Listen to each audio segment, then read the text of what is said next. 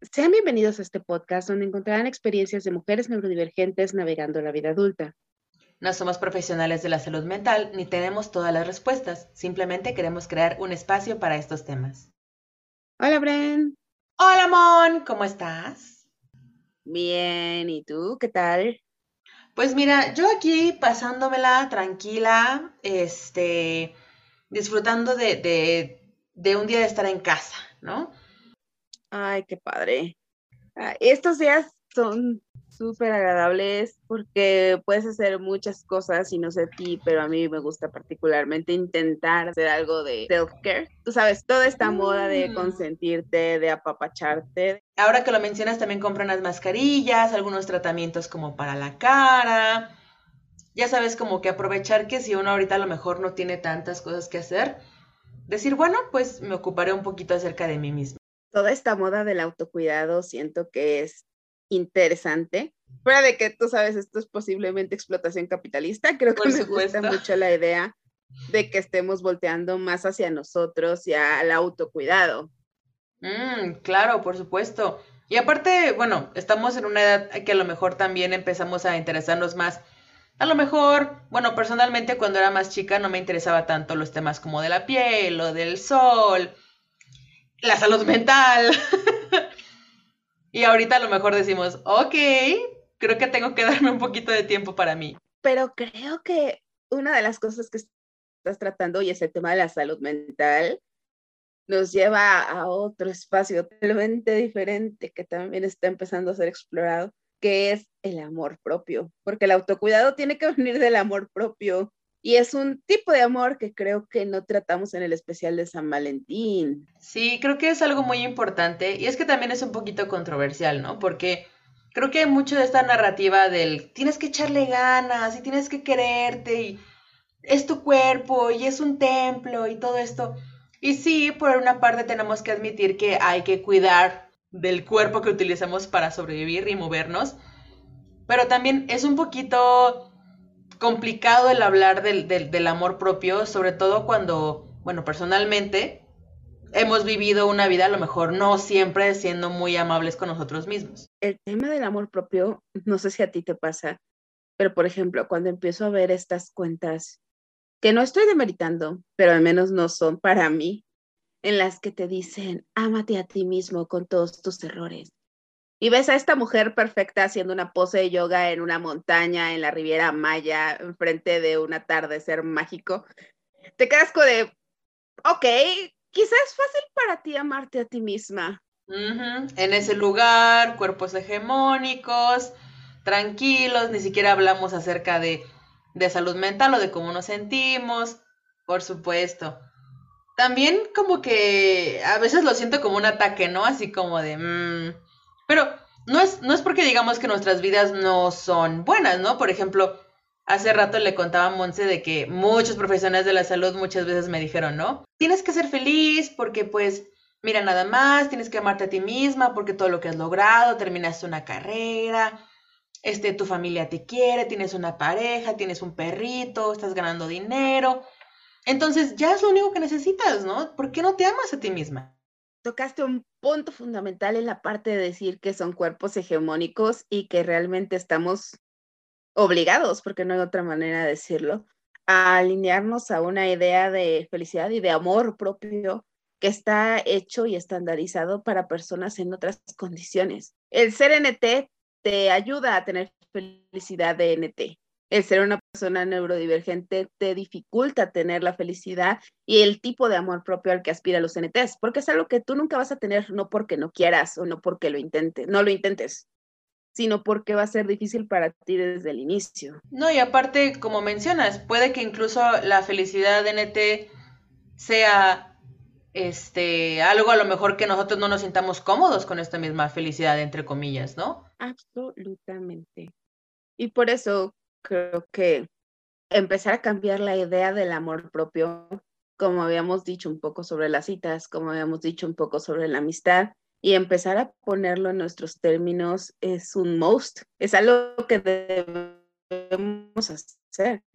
Aparte es muy complicado reconocer incluso como personas neurodivergentes ¿cómo, ¿qué considerar amor propio o cómo mostrarnos amor a nosotros mismos cuando lo único que tenemos como ejemplo son en medios y en, compañeros y en familia?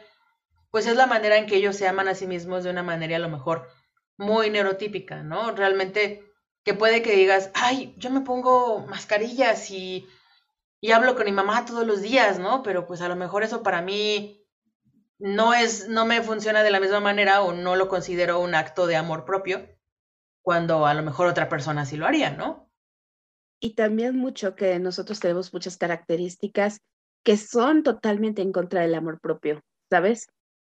porque todo el mundo de repente te empieza a decir que te estás autosaboteando y que no te quieres. No sé si te ha tocado escucharlo, porque es como, no te quieres porque estás haciendo esto. Es como, sí, sí me quiero dentro de las capacidades que me puedo creer. No estoy perdiendo amigos porque quiero, estoy perdiendo amigos porque no puedo con eso.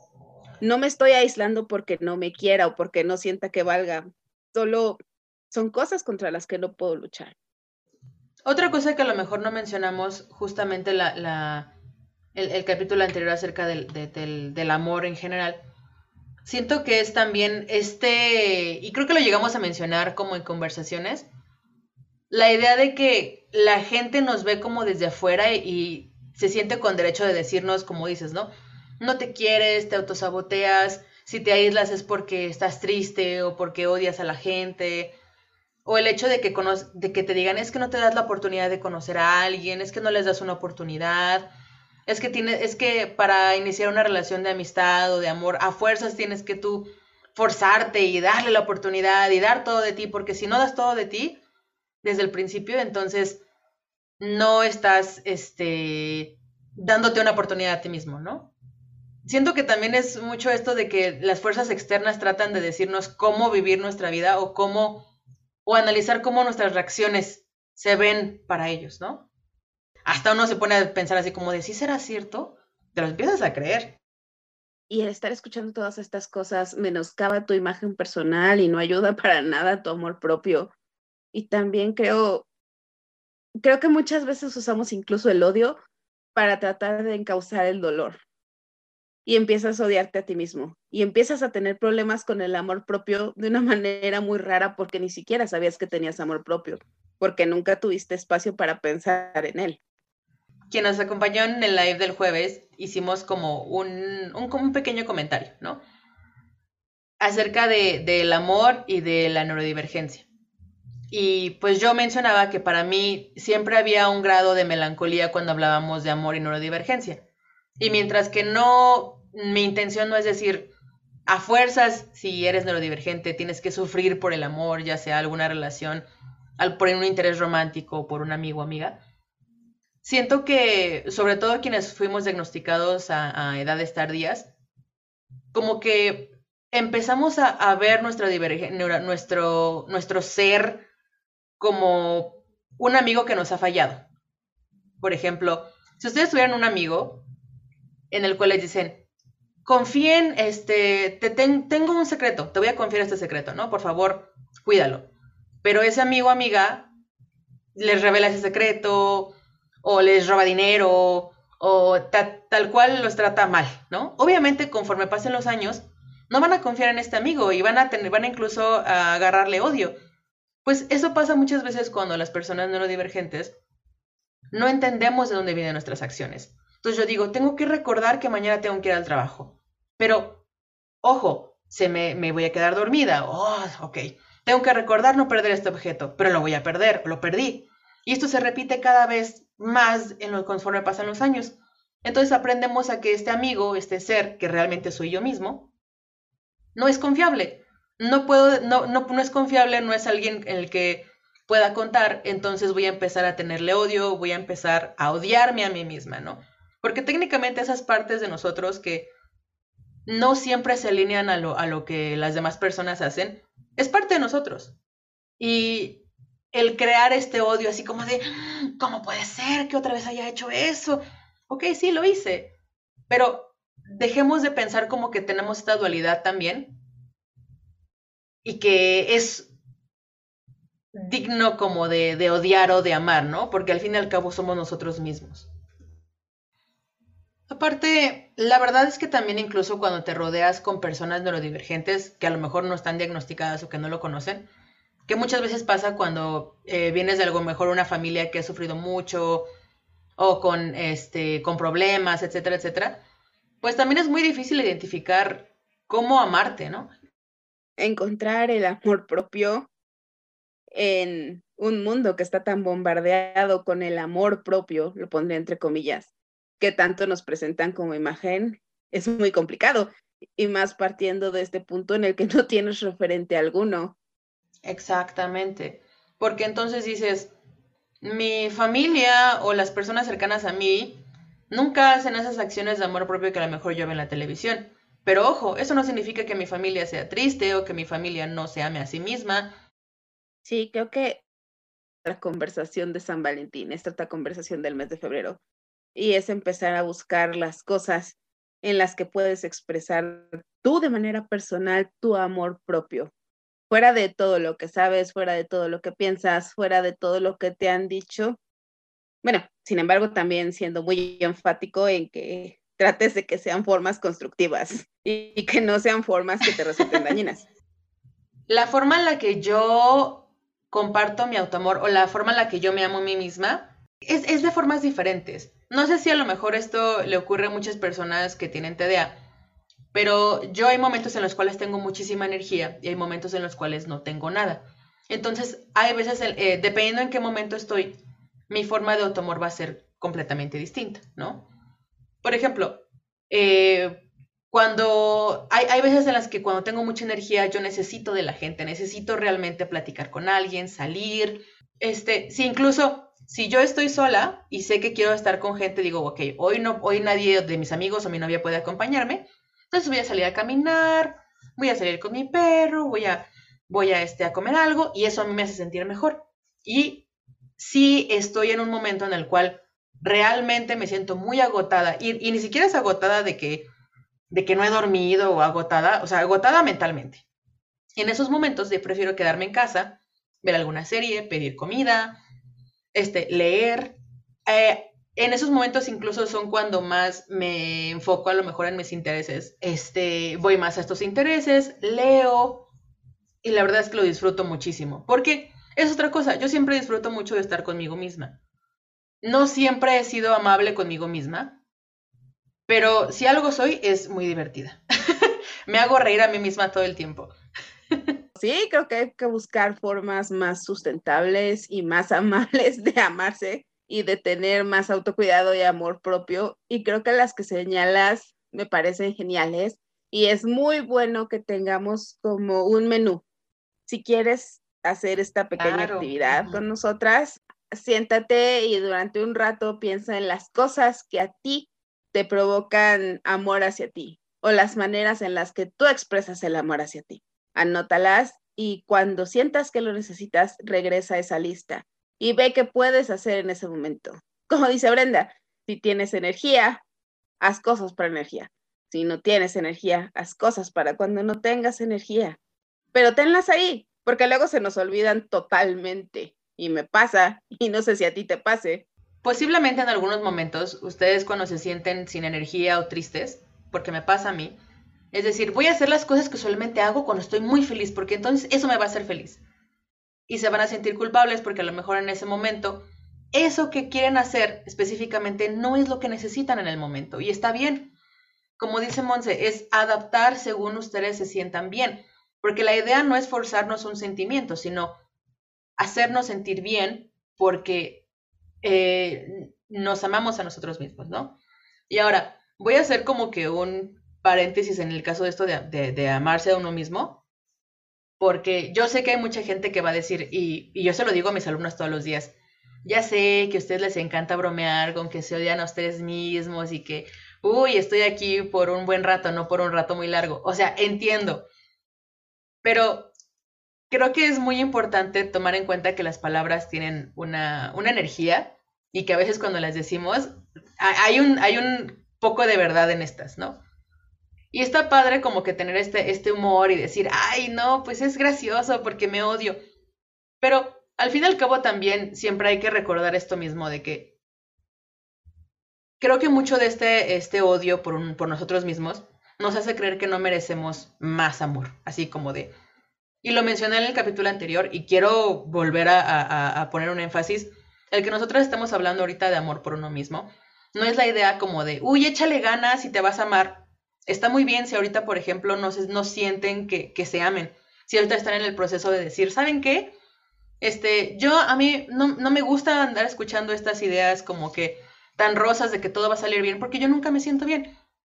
Esa es la idea de entender que eh, nosotros entendemos que nosotros a veces no nos sentimos bien y está bien. A lo mejor no tenemos ganas de decir que nos amamos, está perfecto. Pero la idea no es echarle limón a la herida, ¿no? O sea, literal decir, ok, ahorita no me amo a mí misma, no me siento que soy la mejor persona, pero trabajar en ello. Porque entonces, si nos convencemos a nosotros mismos y nos empezamos a decir que nos odiamos, que todo esto de lo que hacemos está mal, entonces, poco a poco empezamos a, meternos en lugares más oscuros. Ahora, al comienzo, hablaba un poquito acerca de la idea de, de, de que nos convertimos en este amigo que, que, ya no, con el que ya no confiamos, ¿no? ¿Qué pasa cuando nosotros le decimos al mundo tal cual, a nuestros amigos, a nuestra familia, que odiamos esas características de nosotros o las demostramos? Desgraciadamente muchas personas lo que hacen también es decir, ay, sí, es que tú siempre pierdes las cosas, es que tú siempre te pierdes, es que estoy harta de tener que cuidarte o de hacer, o de tener que explicarte cosas sociales, ¿no? Entonces, como nosotros lo decimos, la gente empieza a creer a nuestro alrededor, que está bien decírnoslo. La importancia de las palabras también es algo a considerar, porque sí, si nos duele cuando alguien más nos lo dice, ¿por qué tenemos tan normalizado ese comportamiento? Porque si alguien viene y te dice algo, dices tú, ay, oye, me dolió. Pero si luego tú te dices algo mucho peor, dices, ah, pues sí, me lo merezco. Eso es. Creo que debemos pensar, y este también es un consejo cliché, pero quiero que nos sentemos un poquito y lo desmenucemos. Esta idea de decir, trátate como tratarías a los demás. No sé a ti, pero a mí me cuesta muchísimo, porque yo sé que tengo que ser buena con los demás. Yo soy buena con los demás, pero cuando se trata de mí misma, no tengo razones para ser buena. No hay un refuerzo positivo, no hay un refuerzo social, no hay nada. No hay ningún incentivo para que yo sea buena conmigo misma. Y entonces, ¿por qué no lo pensamos al revés? No sé, si te hace feliz tratar bien a alguien más, ¿por qué no te hace feliz tratarte bien a ti? Creo que esa es también la clave, ¿no? Y creo que lo he escuchado mucho de, de personas, tanto para hablar acerca de su, de su personalidad, como de sus cuerpos, como de tal cual ellos mismos, ¿no? Así como de... Ese, eh, porque también yo conozco muchas personas que son súper positivas con otras personas, así como de, no, te ves hermosa, eres genial, todo esto.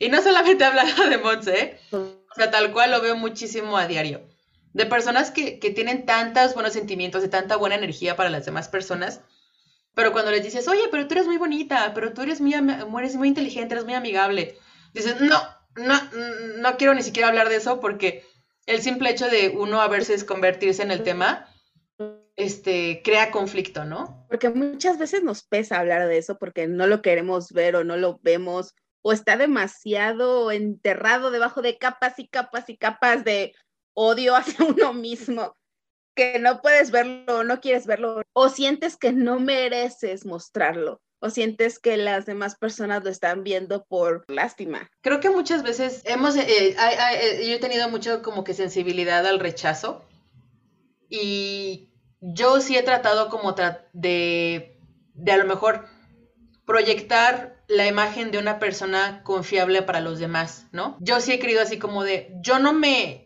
y sobre todo en los momentos más oscuros de mi vida, dije, yo no me amo, yo no me quiero, a mí no me interesa cómo me sienta realmente, pero quiero que las demás personas tengan esta parte de mí que construyo, que puedan sentir que es confiable y entonces cuando ellos hablen de mí, yo pueda verme de sus ojos y decir, ah, sí, seguramente ellos piensan que soy muy confiable, que siempre tengo la respuesta, entonces yo puedo imaginarme que en, la, en realidad soy así, ¿no? Entonces, la verdad es que eso fue sobre todo en, etapas más de la universidad, que llegué a un punto de quiebra en el que dije, estoy harta de, de tener, como lo que dijimos en el, capítulo de amistad, ¿no?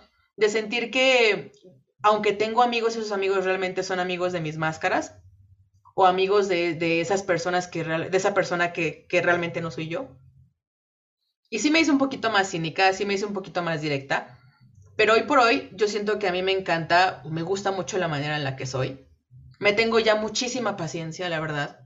Estos tres años con, con lo de la pandemia y todo esto, creo que muchos hemos, hemos este, tenido que confrontarnos porque hemos estado solos, ¿no? Así como de, antes a lo mejor podíamos decir, güey, pues yo creo mis máscaras y mis personalidades y, y me, me, pongo detrás de, esta pared. Pero ya el estar solo en casa, el, el aislarte y decir, nada más estás contigo mismo, ¿eh? A ver cómo le vas a hacer, a quién le vas a mentir. Creo que ya vimos muchas partes del amor propio y esta es conocerte. Conocerte de nuevo es la llave y creo que si vamos a dejar algo sobre estos tres episodios, porque se extendió un poquito el especial, pero era necesario porque no hablar del amor propio era un crimen. Es que la comunicación es la clave para todo. Hablar con tus amigos, hablar con tu pareja y finalmente la más difícil, hablar contigo misma. la oportunidad de introspección que de alguna manera nos dio la pandemia, no porque haya sido este home office perfecto y solo me voy a dedicar a mí, porque ha habido muchos problemas y seguimos en la maquinaria capitalista, sí nos dio este espacio para estar solos con nuestros demonios. Y si bien no los sacamos de donde están, mínimo nos dio tiempo de sentarnos a echarnos un cafecito con ellos y empezar a conocer lo que traemos dentro. Creo que comunicarse es muy importante y creo que llegando a este punto, ¿de qué hablamos hoy?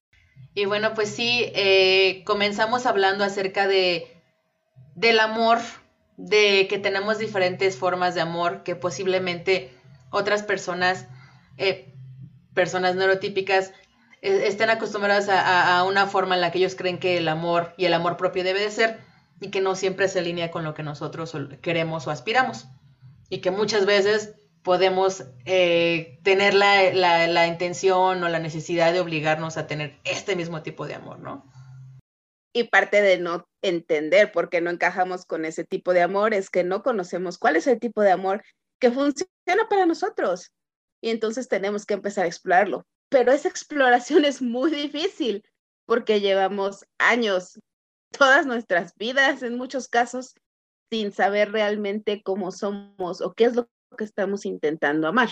Claro, también tiene mucho que ver que no siempre todos tengamos la oportunidad de conocer las formas que sanas que hay del amor, que posiblemente no tengamos ejemplos, ya sea en familia o amigos, que a lo mejor eh, nuestro concepto de amor también esté muy influenciado por medios, ¿no? Es, y sobre todo el amor propio, ¿no?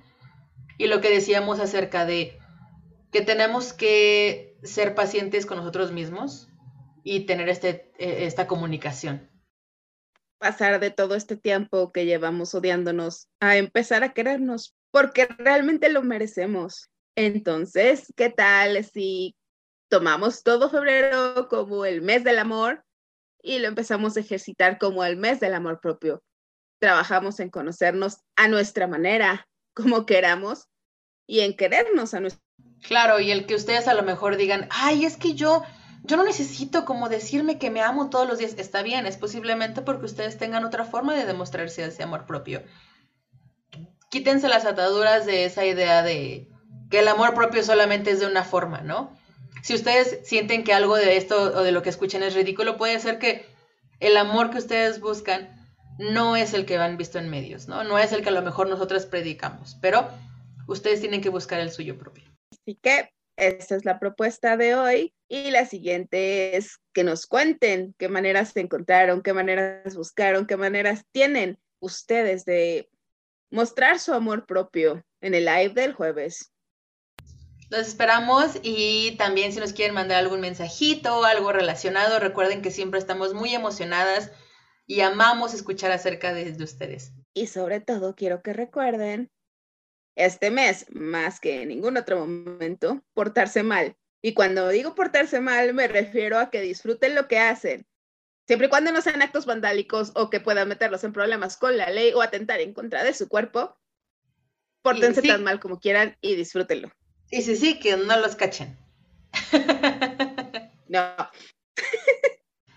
y recuerden, yo soy Brenda. Yo soy Mon. Y nosotras somos Good Girls. Bye. Bye. Las amamos. Ámense. Ámense.